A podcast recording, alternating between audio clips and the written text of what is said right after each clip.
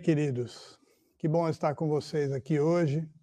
Nós estamos iniciando uma série que tem o nome de Sopro, Deus em Movimento. Enquanto você abre a sua Bíblia em Gálatas, Gálatas 5, nós vamos ler Gálatas 5, de 22 a 25. Eu queria comentar com você sobre uma experiência que eu tive uma vez indo no mercado esses mercados municipais que existem, né? E esse é um mercado muito grande e tinha uma rua só de frutas, frutas e frutos. E frutas e frutos exóticos, que normalmente a gente nem, não encontra nos nossos mercados. E o pessoal que estava vendendo vinha, oferecia, eles tinham umas caixinhas pequenas e ficavam abrindo os frutos e dando para a gente. E se você terminasse de andar em todo o mercado, Talvez no final daquela rua ali do mercado você não teria mais fome.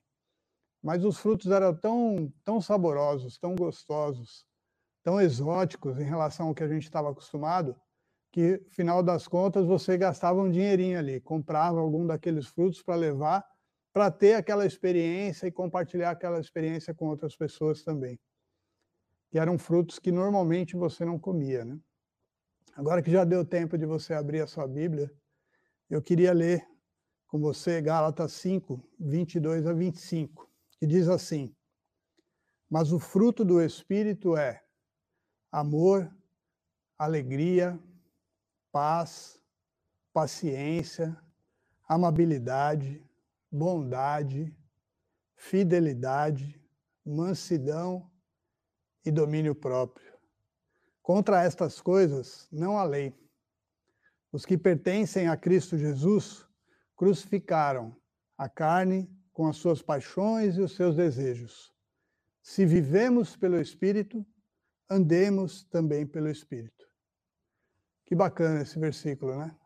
E no finzinho dele, ele está falando aí sobre o fruto do Espírito. Ele usa aí dois verbos, viver e andar. São verbos de ação onde nós estamos vivendo e andando pelo Espírito. Eu queria fazer um, um preâmbulo nessa palavra, é, conversando com vocês sobre quem é o Espírito Santo. Afinal de contas, nós vamos conversar nessa nova série sobre o fruto do Espírito. Mas quem é o Espírito Santo? Como ele age? Como ele atua nas nossas vidas? Como ele atuou né, na vida dos cristãos. Então, queria fazer uma breve jornada com vocês nas Escrituras, entre Gênesis, começando lá no começo de tudo, até os dias de Gálatas, né? que é, essa carta foi escrita aos Gálatas, e ver como o sopro do Espírito Santo age na vida dos cristãos, na vida do povo. Como, como que o Espírito Santo se movia nas pessoas, sobre as pessoas, sobre o povo antes de Jesus. Como que funcionava o mover do Espírito Santo sobre as pessoas? Começando lá em Gênesis, né? depois você pode, com calma, ler, reler estudar esses versículos que a gente vai mencionar aqui, mas começando em, em Gênesis, Gênesis 1, a palavra nos diz que o Espírito se movia sobre as águas. Então, o Espírito de Deus já estava ativo, já estava em movimento, lá no começo de tudo. Em Gênesis 6, fala que o Espírito de Deus não contenderia com os homens. Por quê? Porque lá em Gênesis, nós conhecemos a história, Deus criou tudo, criou os céus, a terra, criou os homens, aí veio o pecado, veio a queda, o homem caiu, e o homem foi criado para ser eterno. No Éden, nós tínhamos lá a árvore que dava o fruto da vida. Nós podíamos comer livremente dessa árvore. Então, nós tínhamos lá, como, ser, como seres humanos, lá no Éden, nós tínhamos a vida eterna. Mas o pecado veio quebrar essa relação que nós tínhamos com Deus. E aí, em Gênesis 6, o Espírito de Deus não contenderia mais conosco. Deus falou isso. E limitou a nossa vida na Terra aqui em 120 anos. Depois, em Gênesis 41, vocês lembram da história de José? Né? José, ele era uma criança, foi rejeitado pelos seus irmãos, foi levado como escravo para o Egito, foi aprisionado lá injustamente. Depois Deus revelou os sonhos do faraó para José, e José foi erguido como príncipe no Egito, como segundo em relação ao faraó. E a Bíblia diz, a palavra de Deus diz em Gênesis 41, que José foi achado com um Espírito de Deus. Então, o Espírito vinha e atuava na vida de uma pessoa, se movia sobre as pessoas. Em Êxodo 31, tem um versículo bem bacana, né, que é pouco conhecido, que a gente eh, não ouve muito nas pregações, quando Deus está separando algumas pessoas para trabalharem no templo, para construírem a arca, construírem os utensílios do templo. E aí Deus escolheu Bezalel e o encheu do Espírito de Deus. Olha que bacana, Deus foi lá, escolheu uma pessoa e o encheu do Espírito de Deus para que ele tivesse habilidade, habilidade com a madeira, com o ouro, para construir todos os, os utensílios do templo. Depois, mais à frente um pouco, né, a gente vê ali Moisés. Né? É, Moisés estava é, cuidando do povo, organizando tudo, e estava difícil para ele. E aí Deus falou para ele, ó, separa 70. 70 pessoas, 70 anciãos, 70 líderes, que eu vou abençoar esses líderes. E aí em, em Números 11, Deus fala que Deus iria tirar de Moisés uma parte do espírito que ele tinha colocado sobre ele e colocar sobre os 70. A gente vai vendo na história da Bíblia como o Espírito Santo tem um papel super importante e como ele, Deus vai trazendo ele para agir na vida das pessoas. Em Juízes 3:10, nós temos outra figura que nós pouco conhecemos, Otoniel. O Espírito de Deus vem sobre Otoniel para trazer livramento a Israel. Otoniel era sobrinho de Caleb. Aquele mesmo Caleb que, junto com Josué, entrou na terra prometida. E aí o povo foi se corrompendo, se corrompendo, e aí o Espírito de Deus veio sobre Otoniel. Otoniel foi levantado, deu vitória a Israel contra os seus inimigos. Em Números 11, 29 a 30, tem uma passagem bem legal que eu queria compartilhar com vocês. Quando é, Moisés separou os 70 e estava lá ministrando a eles, o Espírito de Deus veio e todos eles começaram a profetizar. E Josué e Caleb não estavam lá junto com eles, estavam em outro local. E aí eles lá fora começaram também a profetizar. E alguns vieram, ah, Moisés, o pessoal está lá fora profetizando, né? o lugar de profetizar é só aqui dentro. E Moisés falou: não, negativo. Em Números 11, 29 a 30, Moisés responde: Quem dera todo o povo do Senhor fosse profeta, e, o que, os, e que o Senhor pusesse seu espírito sobre eles.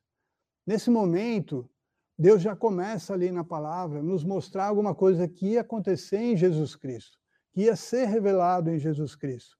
Depois nós continuamos aí na, na Bíblia, na palavra, né? Nós vemos o Espírito de Deus revestindo Gideão, lá em Juízes 6, 34. Depois nós vemos também o Espírito do Senhor vindo sobre Jefté. Jefté, ele era filho de uma prostituta, mas ele era um homem valoroso, temente. Então você vê que o Espírito de Deus, ele não fica preso aos líderes, aos escravos somente, aos senhores, aqueles que são da lei ou os que não são da lei. O Espírito Santo vem sobre qualquer pessoa. Em Samuel, né, nós vemos o Espírito do Senhor se apoderando de Saul e Saul é, profetizando e Saul levando a marca do Senhor sobre Israel. Depois nós vemos Davi sendo ungido né, e Davi sendo é, separado também com a presença de Deus, com o Espírito de Deus. E aí nós vamos para os profetas. E nos profetas, principalmente Isaías, nós começamos a ver muito a palavra de Deus falando sobre Jesus. Em Isaías 42, Eis aqui o meu servo, a quem sustenho, o meu eleito, em quem se compraz a minha alma. Pus o meu espírito sobre ele. Juízo produzirá entre os gentios. Aí já está mostrando Jesus Cristo. E quando Jesus nasce, nós conhecemos a história, né?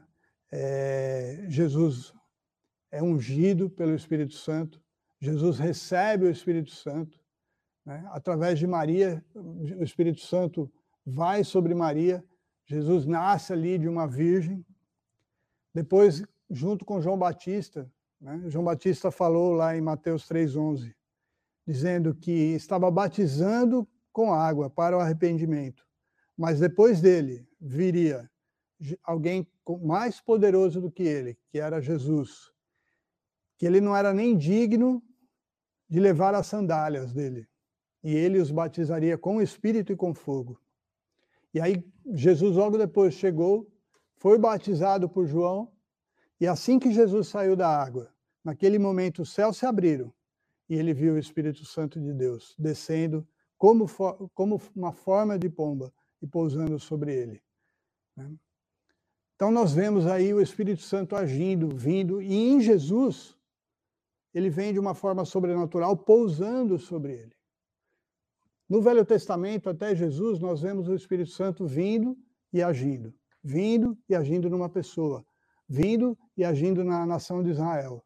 Mas em Jesus nós, nós vemos o Espírito Santo vindo de uma forma diferente que eles não conheciam. Pousou sobre Jesus. E Jesus começa o seu ministério. Né? Lá com 30 anos, Jesus começa a fazer as suas maravilhas. Jesus começa a levar a palavra de salvação. O reino de Deus é chegado. Movido pelo Espírito Santo, cheio do Espírito Santo, Jesus começa a operar. Jesus começa a fazer fazer aquilo que foi proposto por Deus para que ele viesse fazer na terra, que era trazer o arrependimento, trazer a salvação, trazer a restauração a todos nós. E aí acontece, já no final do, do ministério de Jesus, ele começa a falar sobre a sua morte, falar sobre um processo que ele ia passar. E ali ele começa, em João 14, 17. Ele fala o seguinte: O Espírito da Verdade, o mundo não pode recebê-lo, porque não vê nem o conhece. Mas vocês o conhecem, pois ele vive com vocês e estará em vocês. Jesus já começa a mostrar uma forma diferente. Até então, os cristãos, os judeus, os israelitas conheciam o Espírito de Deus vindo sobre os profetas, vindo com unção, com poder, para realizar uma missão. O sopro de Deus vinha e movia na vida das pessoas. Agora Jesus já começa a falar uma coisa, uma linguagem diferente. Vocês conhecem, pois ele vive com vocês, mas ele estará em vocês. Em João 14, 26, ele fala assim: Mas o conselheiro, o Espírito Santo, que o Pai enviará em meu nome, lhes ensinará todas as coisas e lhes falar, lembrar de tudo que eu lhes disse. João 15, 26. Quando vier o conselheiro que eu enviarei a vocês da parte do Pai, o Espírito da Verdade, que provém do Pai, ele testemunhará a meu respeito. E aí, João 20, 22, tem um texto que é sensacional. Com isto, Jesus, soprou sobre eles e disse: Recebam o Espírito Santo. Aquilo que no Velho Testamento foi sendo preparado, ministério de Jesus agindo ali, e Jesus dizendo: Ó, eu vou embora, mas o Consolador vai vir sobre, sobre vocês e vai, vai estar em vocês, se concretizou ali.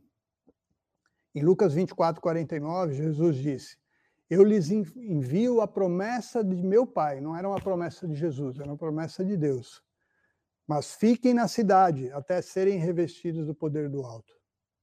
E aí, finalmente, né, depois que Jesus morreu, venceu a morte, ressuscitou, está vivo, o Espírito Santo vem.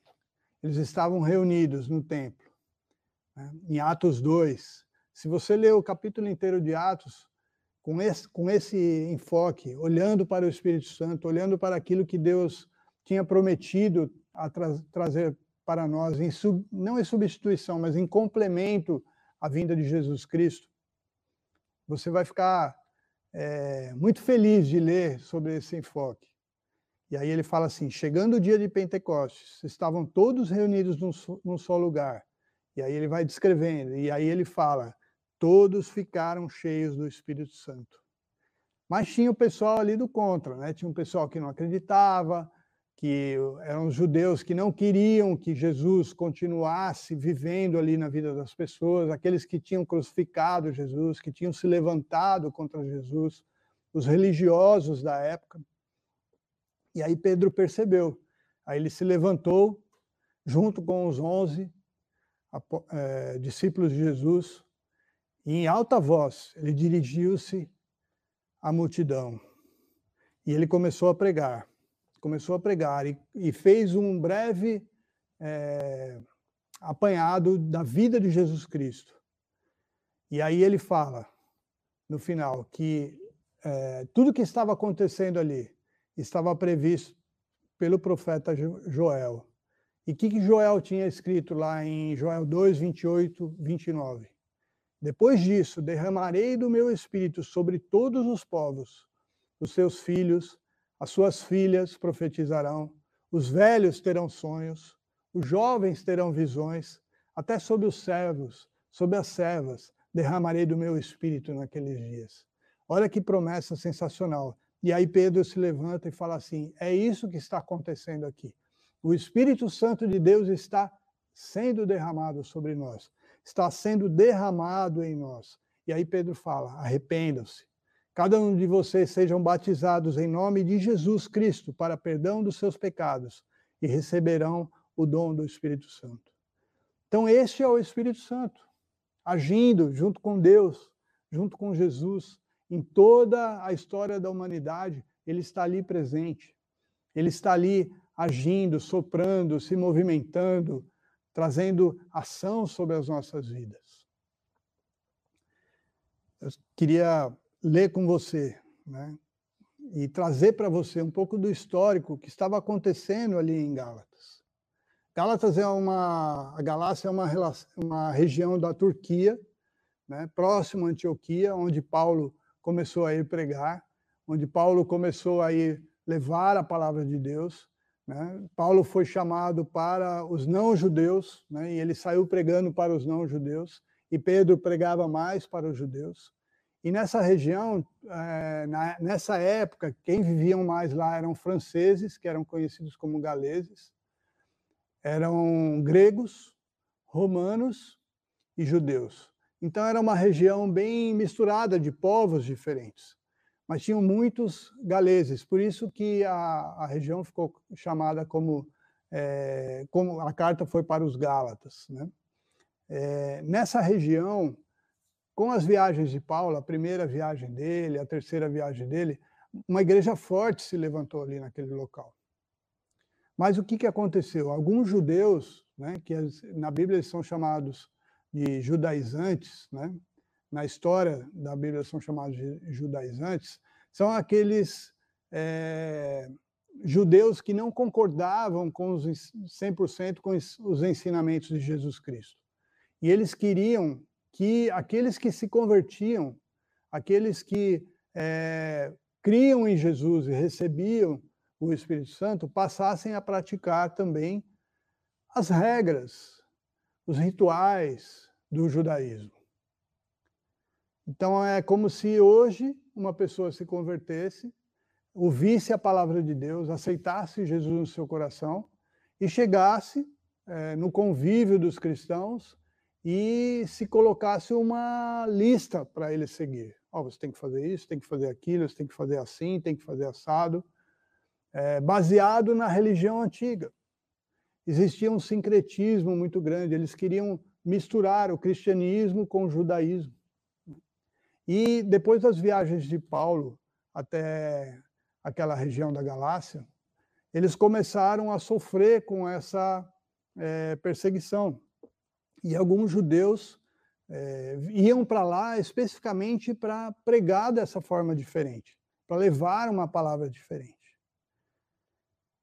Isso ocorreu mais ou menos entre 46 a 60 depois de Cristo. Né? Então já faziam aí mais ou menos 13, 15 anos que Jesus tinha morrido, né? a palavra estava sendo pregada, e aí Paulo, o que, que ele faz? Ele escreve, ele não está lá, ele escreve uma carta né, é, para os, gal, os galatos, gálatos, reforçando a necessidade de praticar o verdadeiro cristianismo, justificados pela fé e não pela lei. Então ele fala, ó, por favor, parem o que vocês estão fazendo. Lembre que aquele Espírito Santo que foi derramado sobre vocês, ele trouxe uma palavra de justificação pela fé em Jesus, não na lei. Aí ele fala em Gálatas 4, 6, porque vocês são filhos. Deus enviou o Espírito de seu Filho aos seus corações, o qual clama, Abba Pai. E ele fala em Gálatas 5, 4 a 6. Vocês que procuram ser justificados pela lei, o que é ser justificado pela lei? Se você cumprir todos os mandamentos da lei, você é justo. Se você deixar de cumprir algum mandamento da lei, você não é justo mais. E não é isso que Jesus pregou. Jesus nos deu a salvação de graça. Jesus veio de uma forma redentora para nos resgatar sem que nós tivéssemos que cumprir nenhum rito, nenhum mandamento, nenhuma lei. Ele veio com sua graça redentora sobre as nossas vidas. Então, Paulo está escrevendo para leis. E aí ele fala em Gálatas 5, 14 a 18: toda lei resume-se num só mandamento: ame o seu próximo como a si mesmo. Aí ele fala uma coisa engraçada: se vocês se mordem, se devoram uns aos outros, cuidado para não se destruírem mutuamente. Língua, né? Provavelmente eles não estavam se mordendo fisicamente, mas estavam falando um do outro, acusando um do outro, dizendo: Ó, oh, isso está errado, isso está certo, você não pode ser assim, você não pode ser assado. Né? E aí ele fala: Pois a carne deseja o que é contrário ao espírito, e o espírito o que é contrário à carne. Eles estão em conflito um com o outro de modo que vocês não fazem o que desejam. Mas se vocês são guiados pelo Espírito, pelo Espírito não estão debaixo da lei.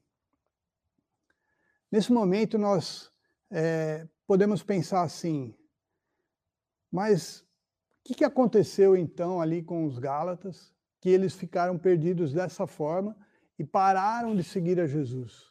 Pararam de ouvir o Espírito Santo de Deus? Na verdade, eu creio que eles deixaram de receber e de atentar que o que o Espírito produzia na vida deles.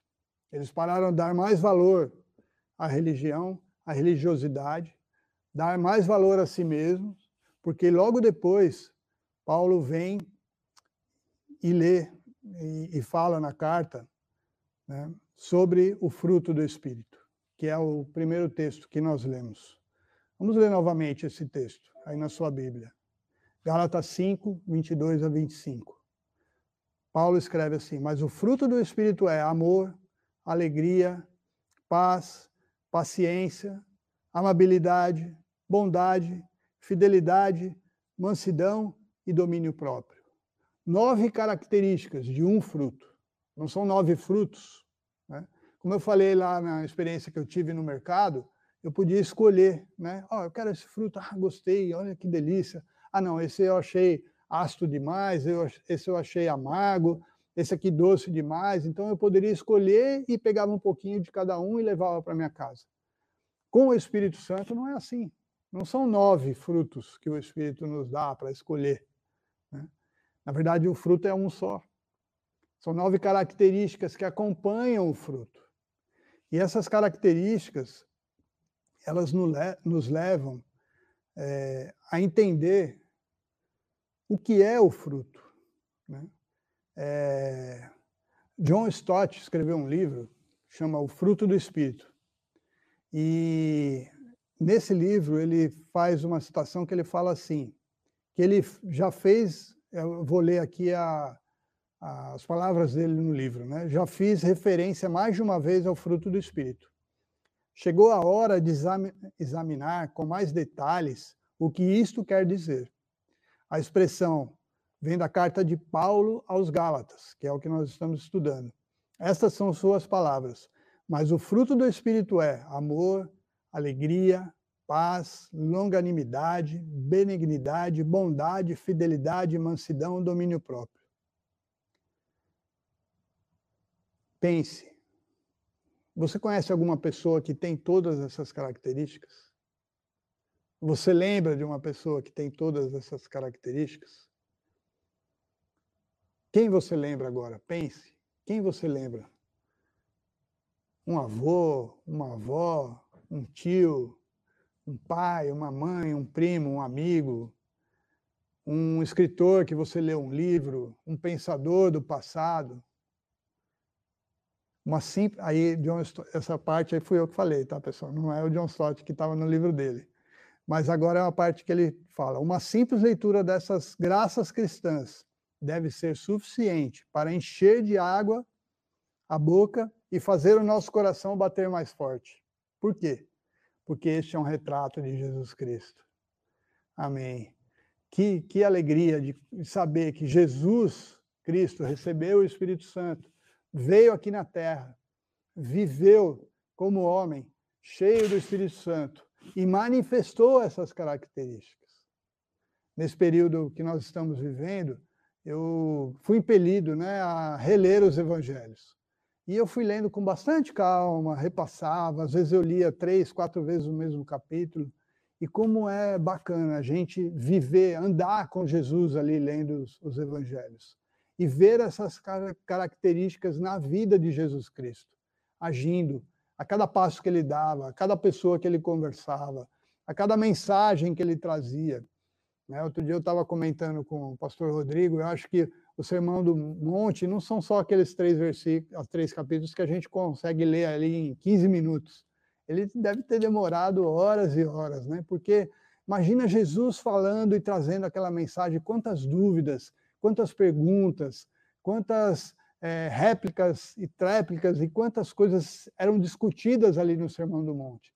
E Jesus sempre com mansidão, com alegria, com amor, com paz, né, estava levando a sua palavra, levando o reino de Deus ali aos, aos que estavam seguindo. Uma vez o, o pastor Ed René, né, que nós conhecemos, fez uma pregação e ele falou que o fruto do Espírito pertence ao Espírito e vem do Espírito. Então, a origem do fruto do Espírito é o Espírito Santo de Deus. Não existe outra origem. Não somos nós que produzimos na nossa vida. Não somos nós que sopramos em nós mesmos essa vida, mas é o Espírito Santo de Deus que vem e sopra em nós, vem e sopra sobre nós. Qual que é o nosso papel? Né? O pastor Ed continua. É, nós podemos cultivar né? Nós podemos cuidar para que o fruto permaneça em nós, para que o fruto cresça, desenvolva em nós. Nós não podemos gerar o fruto, mas o Espírito Santo em nós gera esse fruto. O Espírito Santo nas nossas vidas gera esse fruto. O que, que o fruto do Espírito Santo então produz na minha vida? Contentamento, amor, paz, alegria. É um estado de contentamento que ele nos leva. Jesus Cristo, lá no, no Monte das Oliveiras, um pouco antes de ir para a cruz, ele estava triste. Ele estava orando ali, Pai, se possível, passa de mim este cálice.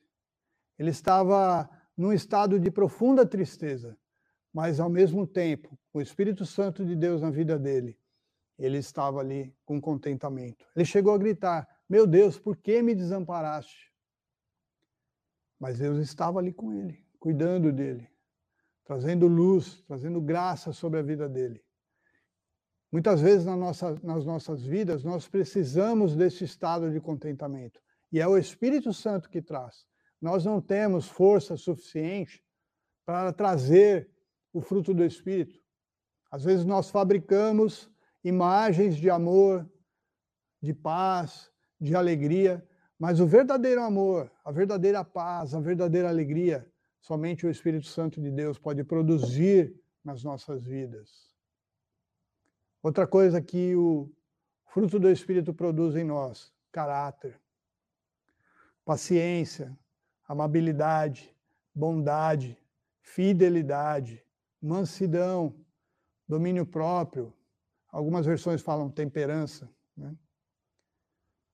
São características do caráter de Jesus que o Espírito Santo traz sobre as nossas vidas. Existe um autor, Christopher Wright, onde ele escreveu: O fruto leva tempo. Cada fruto tem o seu tempo para florescer, crescer e amadurecer. O caráter também leva tempo. Leva uma vida inteira, às vezes. Vamos nessa jornada agora. Nós estamos entrando nessa jornada onde o sopro do Espírito vem sobre nós, trazendo esse movimento, onde nós vamos estudar as características do fruto do Espírito. Nós vamos juntos nessa jornada estudar cada característica e como nós podemos cultivá-lo em nossas vidas. Como nós podemos deixar que o Espírito Santo produza em nossas vidas contentamento e caráter. John Stott, ele tinha uma oração diária que ele fazia. Essa oração era: Pai Celeste, peço que nesse dia eu viva em tua presença e te agrade cada vez mais. Senhor Jesus, peço que neste dia eu tome a tua cruz e te siga. Espírito Santo, peço que neste dia me enchas de ti e faças teu fruto amadurecer em minha vida. Amor, alegria, paz, paciência, amabilidade, bondade, fidelidade, mansidão e domínio próprio. Amém, queridos? Vamos juntos nessa jornada. Eu te convido a acompanhar, a estar andando junto, ouvindo o que a palavra de Deus fala conosco, o que a palavra de Deus traz para nós. Jesus viveu, Jesus andou, Jesus nos mandou o Espírito Santo. E o fruto do Espírito em nossas vidas produz mudança em nós. Queria orar com você agora. Pai querido, nesta hora eu peço, Senhor, que o Senhor esteja com o meu irmão que está ouvindo esta palavra, com a minha irmã que está ouvindo esta palavra, com meu amigo e minha amiga que está ouvindo esta palavra. Que o teu Espírito Santo produza na minha vida o fruto do teu Espírito. Dá-nos, ó Deus, paz, dá-nos alegria, dá-nos amor, dá-nos bondade, Senhor, dá-nos mansidão, dá-nos domínio próprio. Nós te pedimos, Senhor, fica conosco, traz-nos a tua palavra, tá? traz a nós, Senhor, o teu Espírito Santo, o fruto do teu Espírito. Em nome de Jesus. Amém.